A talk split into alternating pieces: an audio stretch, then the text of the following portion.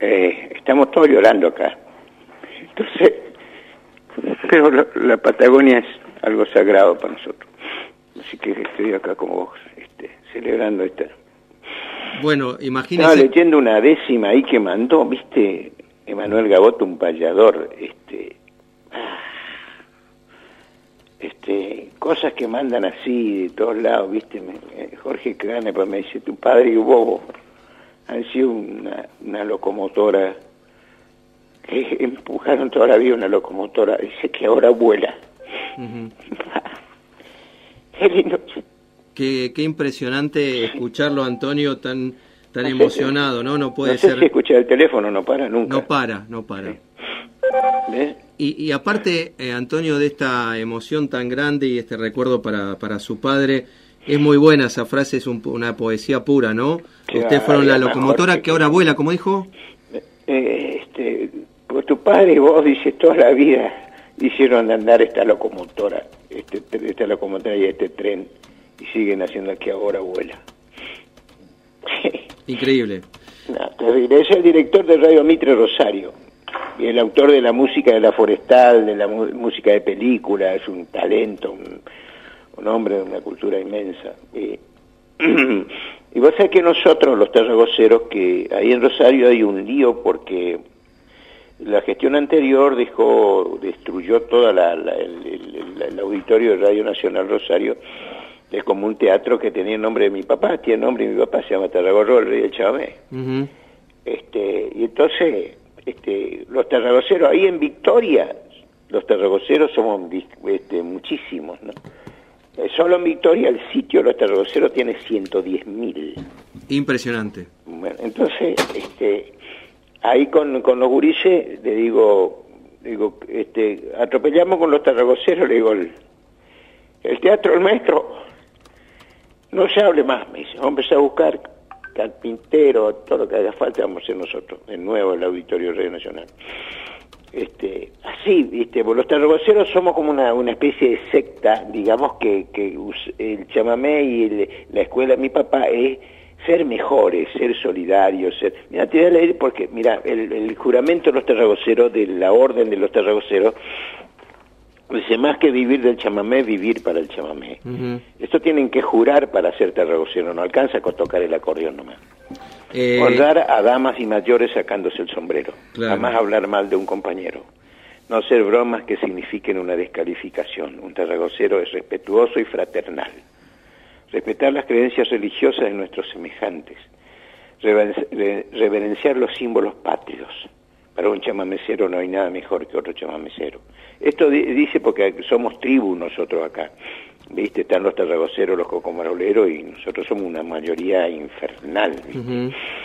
Para defender el acuífero guaraní defender el acuífero guaraní, los ríos, los arroyos y las lagunas de toda contaminación, defender los bosques nativos, su flora y su fauna, promover el chamamé y su filosofía ofreciendo todo el material a nuestro alcance, participar en toda acción solidaria en beneficio de los niños y los abuelos. Sí, juro. Eh, esto es el juramento. ¿Y cuánta gente ha jurado esto? ¿Más de 100.000? Sí, en la página esa son 100.000, 110.000. Eh, Antonio, y hace Te digo la décima que manda eh, Manuel Gaboto, que por eso estaba emocionado, y cuando llamaste vos, me, yo estaba leyendo la décima de Manuel. Este, un pateador muy joven de Dolores, ¿viste? Entonces me dice, vivir para el chamamé da al juramento valores, como honrar a los mayores y a las damas, bien, vientre y fe, jamás hablar mal, ¿Por qué de un colega o compañero? Sentirse chamamecero, amar la naturaleza. Por todo esto se empieza para ser terragocero. Eh, impresionante. Y hablando de esta emoción, eh, queríamos compartir eh, una voz importante, ¿no? Que hablaba de la importancia del chamamé. Él también es hijo, fue, cuesta decir, fue hijo de, de Correntino. A ver, ¿qué, ¿qué decía esta voz tan importante? El chamamé sería declarado por la UNESCO Patrimonio Cultural Inmaterial de la Humanidad. Soy hijo de correntinos, eso nunca lo voy a negar. Su música, el chamamé, con guitarra y acordeona, le saluda el capitán Diego Armando Maradona.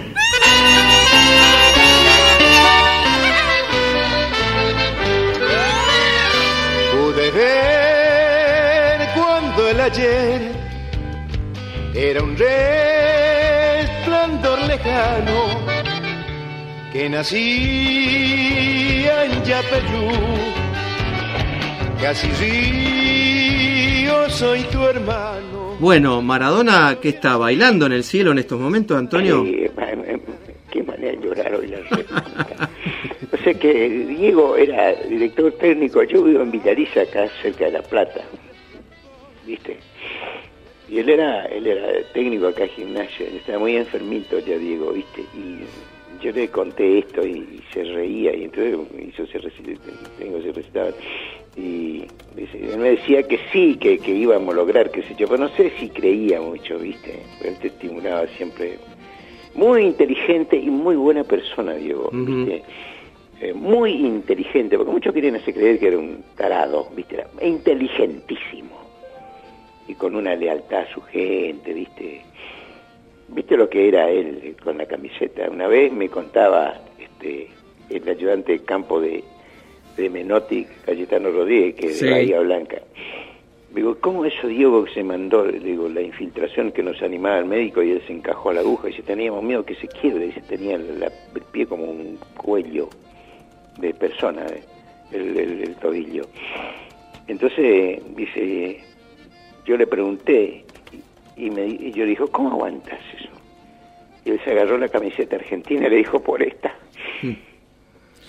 Eh, ¿Y, cuántas cosas se bancaron? Hace mucha diferencia entre todos los demás, ¿viste? Seguro. ¿Cuántas... Hace una diferencia grande eso. Para mí, por lo menos, ¿viste? Que soy tan argentino, ¿viste? Ahora yo estoy por ahí de ahí cerca.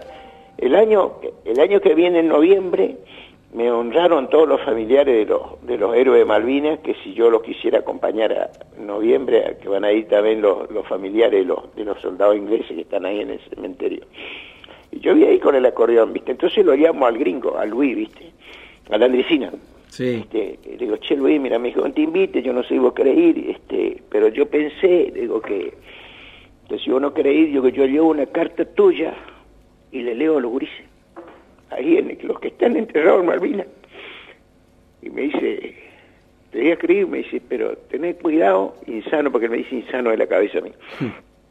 Este, tenés cuidado, dice, no va a pedir que se repatrie. Ellos están en su patria. La Malvinas es nuestra patria. Yo te escribo la carta. Bueno, así siento, pienso, sentimos lo que, los que tenemos el chamamé dentro del alma, ¿viste? Y, y, bueno, estas emociones nos maltratan, ¿viste? Yo no hace como tres o cuatro días que estoy pidiéndole a los amigos que apoyen, qué sé yo, locutores, periodistas, compañeros artistas, y uno sé la generosidad, pero de todo Latinoamérica, mexicano, venezolano, cubano, compañeros que uno conoce en el camino este de la música, y están ahí, uh tan emocionante, el Tano, Piero, eh, qué sé yo, Víctor, Heredia, lo que vos quieras están los compañeros ahí, ¿viste? Pues es una cosa muy linda, de mucho amor, Gurice, de muchísimo amor, ¿viste? Eh, Antonio, eh, para agradecerte y para que sigas llorando tranquilo. Che, eh, disculpe que estoy medio llorón, loco, pero... No, es que es una emoción terrible escucharte y estas lágrimas, hablando de Diego Maradona, estas lágrimas que son el fútbol, dijo Maradona, estas lágrimas que son chamame en tu caso, vos recién decías eh, que Maradona agarraba la camiseta y dice por esto se banca. ¿Cuántas cosas te bancaste por la camiseta chamamecera y tarragocera?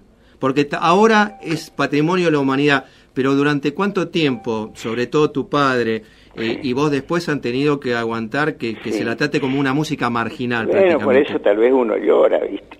Por eso uno llora tanto, porque uno la pasó fiera, ¿viste? Que te discriminaban solo porque tocaba chamamé yo le decía a mi papá un día, ¿no? Me decía, con, la que te comemos, me decía mi papá, no, porque, bueno, ellos, de, él me decía, papá era muy generoso, ¿viste? Entonces papá me decía, nosotros cuando vinimos acá, estaban todos los correntinos que extrañaban Corrientes, Entre Ríos, los entrerrianos, chaqueños, y entonces, pero dice, vos te pones a donde nunca oyeron el chamamé y, con todo ese prejuicio, entonces, ¿y dónde sacar la, dejate joder, me decía, venía acá, ¿no? Entonces, Claro, porque yo atropellaba que donde el chamamé no estuvo nunca, que yo quise hacer un chamamé con Gieco, con Piero, qué sé yo, con Mercedes. el Festival de Bajigén de la Suicha Chamamecera. Este, pero era, ma- yo le decía a papá que es mucho más fácil ir para arriba que para abajo. A mí no me dejaban tocar en, la- en el palo borracho porque yo tocaba chamamé, viste, en una peña. Me decían directamente que no, pero no, no, nada, viste. Y Perlita, que es la mamá de Irupé, sí podía cantar, y, pero yo no. Entonces tocaba en los bailes, este día y noche atropellaba, que se iba una vez que iba a tener una reunión en Artea para que me contrate, me prestaron un saco, me resbalé en el colectivo, me caí en el, caí en el barrio en el barrio podrido, tuve que volver, llegar tarde, todos esos dolores, viste, que, que es como entrenarse, ¿viste? Entrenar el alma, ¿viste? El entrenamiento también te duele los huesos, todo, pero bueno, después sos Maradona. Y en esto también uno en- entrena su alma y, y con, con todo este dolor vos te das cuenta que vos te pones a pensar que esta música representa a los menchos, a, los a la gente de campo que viene a la ciudad a vivir así nada, y de todo eso, ellos están peor que vos, loco, qué mierda te quejas, ¿viste? ¿Entendés? Entonces por eso este a mí me, me, me- digo, pobres chicos, estos muchachos nuevos que actúan y tienen guardaespaldas, personal trainer, qué sé yo, loco, es tan lindo abrazarse con la gente, sacarse fotos en el escenario antes, después de subir con esa gente. Yo me bajo del escenario a tocar el acordeón verdulera, otra vuelta en febrero ahí en Federal, yo me bajo, me encuentro con un compinche mío de, de- de Federal que no veía, no sé, hacía cuatro años, cinco, y yo avanzo tocando entre el público y se levanta y me dice, "Mi- mira Antonio, mi nieta, chamigo. O sea, con lo mejor de su vida llorando, ofrendándome, y yo con la corriona verdulera ofrendándole mi mejor versión, lo mejor de mí. Esos momentos, ¿cómo voy a tener si tengo un guardaespaldas, hermano? Eh, Antonio, eh, no sé, un fuerte abrazo, muchas gracias. Igualmente. ¿Cómo te trató, muchacho. ¿Cómo te trató esta, esta pandemia, no? Porque había que esquivarle estos abrazos que, que vos buscás. Hasta, esta- hasta la enfermedad que vino, una desgracia, no nos podemos abrazar, hermano. Bueno, te mando un abrazo, compa. Muchas gracias, Antonio. Felicitaciones porque como vos lo estabas diciendo y todo el mundo está reconociendo gran parte de esta lucha de, de tu viejo y tuya. Así que muchas gracias por Bueno, este contacto. gracias. Abrazo grande.